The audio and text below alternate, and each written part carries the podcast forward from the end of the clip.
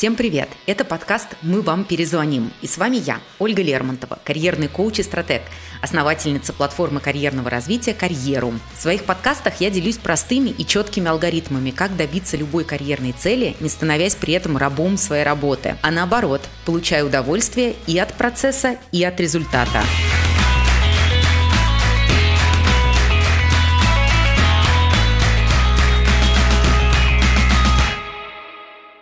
Найти подходящие вакансии, преодолеть языковой барьер, получить разрешение на работу – все эти трудности нередко убивают даже мысли о работе в Европе.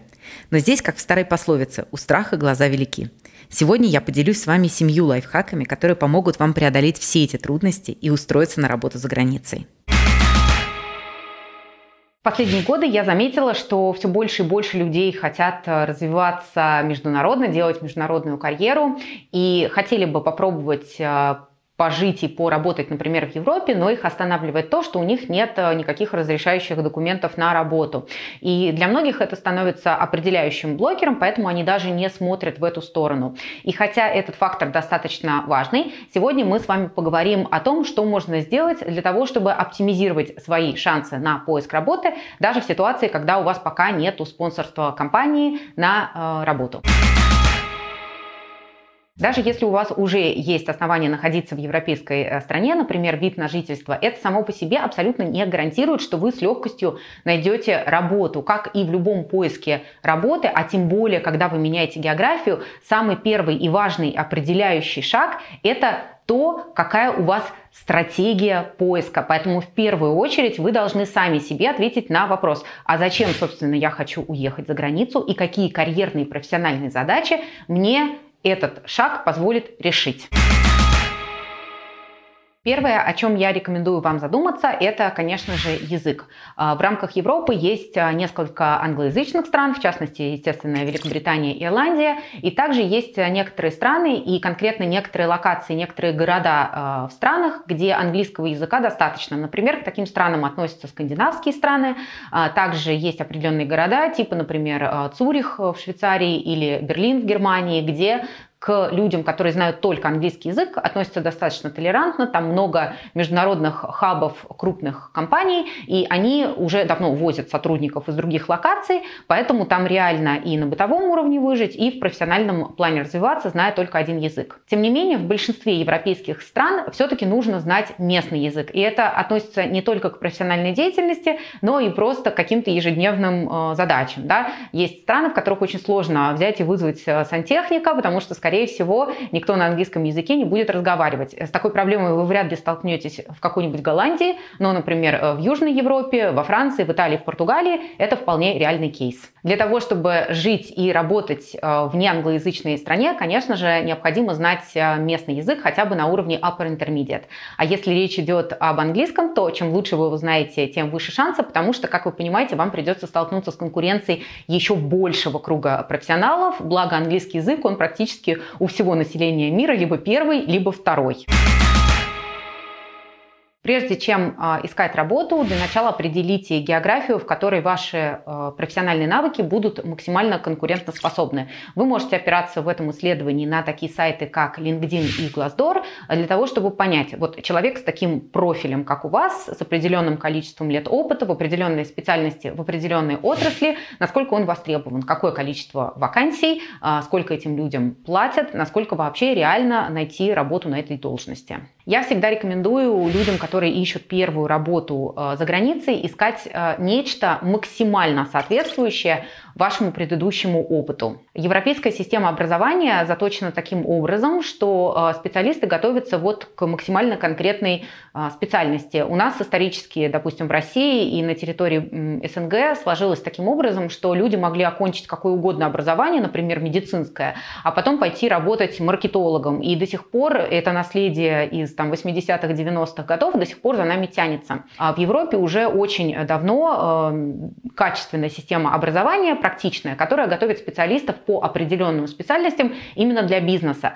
Поэтому, если у вас, например, супер широкий маркетинговый опыт, вам нужно будет его каким-то образом заточить под конкретно те вакансии, э, которые ищет работодатель. Например, работодатель ищет э, маркетолога с опытом организации B2B ивентов, ему важен именно человек с этим опытом, а у вас, возможно, 20 лет широчайшего эм, опыта в маркетинге, и вам в вашем резюме придется сфокусироваться ровно на этом опыте в ивентах.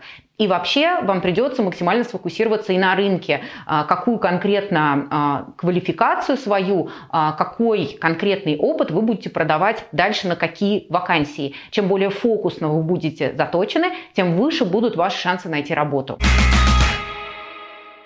Также очень важный момент, который, к сожалению, часто упускают даже очень опытные, а, высококлассные специалисты. А, когда мы ищем работу за границей, мы часто видим, например, цифру в евро и э, реагируем на нее восхищенно, потому что она нам кажется очень высокой, особенно когда мы ее начинаем переводить в рубли и сравнивать, например, с нашей там московской или тем более зарплатой из российской глубинки. Но по факту что происходит? Большинство моих знакомых, когда они переезжают на свою первую работу в Европу, они остаются крайне разочарованы, потому что э, они осознают, что, во-первых, очень высокие налоги, гораздо более высокие, чем в России, а во-вторых, с учетом уровня жизни и уровня расхода, например, на повседневные нужды, э, так называемый disposable income, то есть э, деньги, которые остаются в чистом виде после всех необходимых платежей, оказываются гораздо более э, маленькими, чем у них было в России, или даже если они не столь маленькие, все равно то количество вещей, которые они могут себе позволить купить а, на эти деньги, существенно ниже, чем было в России. И первая реакция – это, конечно, огромное разочарование. Посмотрите, как это, например, а, выглядит в Швеции. Допустим, у вас ежемесячная зарплата 3,5 тысячи евро.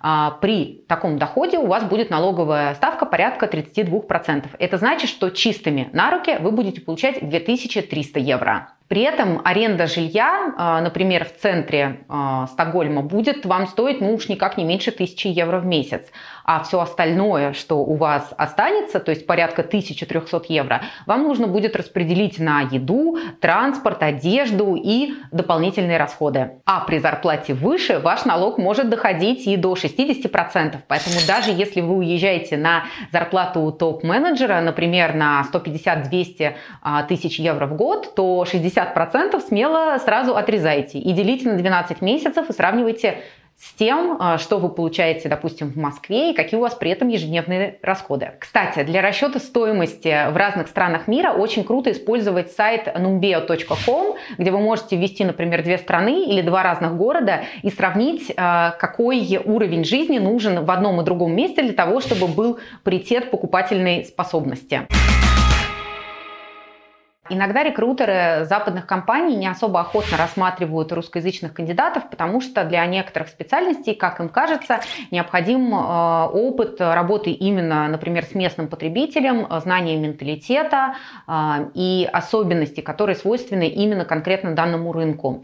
И э, в данном случае для кандидата важно находить те ниши и те компании, в которых их опыт будет максимально конкурентоспособным. Например, если вы из России, то логично смотреть на западные западные компании, которые развивают в данный момент активно рынки, например, СНГ. И им нужен человек с пониманием местных реалий, местного языка, э, некоторым опытом построения бизнеса в этих странах. И, соответственно, вы как нельзя лучше э, в эту схему впишетесь. Если у вас, например, опыт э, создания бизнеса с нуля, то, возможно, вам имеет смысл найти стартап в той стране, куда вы переезжаете, потому что у них нету пока еще опыта развития бизнеса с нуля, и при этом ваш опыт развития развития бизнеса с нуля в этой стране им пригодится. Если уже в основном опыт уже работы в устоявшейся готовой инфраструктуре, значит вам подойдет больше крупная компания с уже устоявшимися процессами, куда вы сможете продать аналогичный свой опыт в прошлом. У меня огромное количество знакомых, которые начинали свой карьерный путь э, в Европе с устройства на позицию, которая занималась работой преимущественно либо на рынок России, либо на рынок СНГ, или чуть, возможно, шире на рынок Восточной Европы. Используйте силу слабых связей, то есть тот самый знаменитый нетворкинг. Во многих компаниях есть так называемые реферальные программы, когда уже действующий сотрудник компании может порекомендовать на должность кого-то, э, кого он уже знает из своего профессионального прошлого и за кого может э, поручиться, кому может дать хорошую репутацию. Как правило, к таким э, кандидатам, которых привели уже действующие сотрудники компании, сильно меньше скепсиса. Ну и в целом, конечно же, уделяйте внимание нетворкингу заблаговременно. Если вы знаете, что ваша карьерная цель в следующие 3-5 лет уехать за границу, начинайте готовить к этому почву заранее. Например, э, вступайте в более тесные отношения с вашими европейскими партнерами. Знакомьтесь с коллегами вашей же компании, например, из западных офисов. И не просто знакомьтесь, а заранее вписывайтесь в какие-то проекты, где вы станете через пару месяцев или, возможно, пару лет настолько незаменимы, что эти ваши коллеги или партнеры будут, в свою очередь, заинтересованы в том, чтобы вас позвать в эту другую страну на проект. Среди моих клиентов и участников карьерного клуба это, кстати, один из самых распространенных сценариев переезда. Еще один классный способ поиска работы в Европе – это совершить релокацию в западный офис вашей текущей компании. Очень много людей, по моему опыту, этот вариант в принципе не рассматривает или относится к нему крайне негативно. И говорят что-то вроде «да, э, кто вообще меня возьмет на эти вакансии, это ж нужно там, не знаю, знать всех этих коллег, нанимающих менеджеров, зачем я им там такой красивый нужен, когда у них и так полно своих сотрудников». На самом деле это, конечно, очень ограниченный взгляд на вещи, потому что э, вы уже работаете в этой компании, у вас уже есть, э, скорее всего, требуемые навыки на эту вакансию, у вас есть некий уже опыт, о вас знают, есть репутация, личный бренд, на который вы можете опираться для того, чтобы занять вот в, этой, э, в этом отборе между всеми кандидатами первые верхние позиции. Уж в любом случае вам как кандидату гораздо проще доказать вашей собственной компании, пусть даже и другим лицам, принимающим решения внутри нее, что вы подходите на роль, чем убеждать каких-то работодателей абсолютно с улицы о том, что они должны вас взять. Хорошо еще, если при этом у вас есть э, э, резидентство, э, вид на жительство в этой стране, а если вы еще и ожидаете, что работодатель вам сделает визу, то сами понимаете, вероятность падает. В то время как при наличии вашего же работодателя и вашей вашей уже хорошей устоявшейся репутации в этой компании, ваши шансы растут. Конечно же, если вы сейчас работаете не в международной компании или в той стране, куда вы хотите переехать,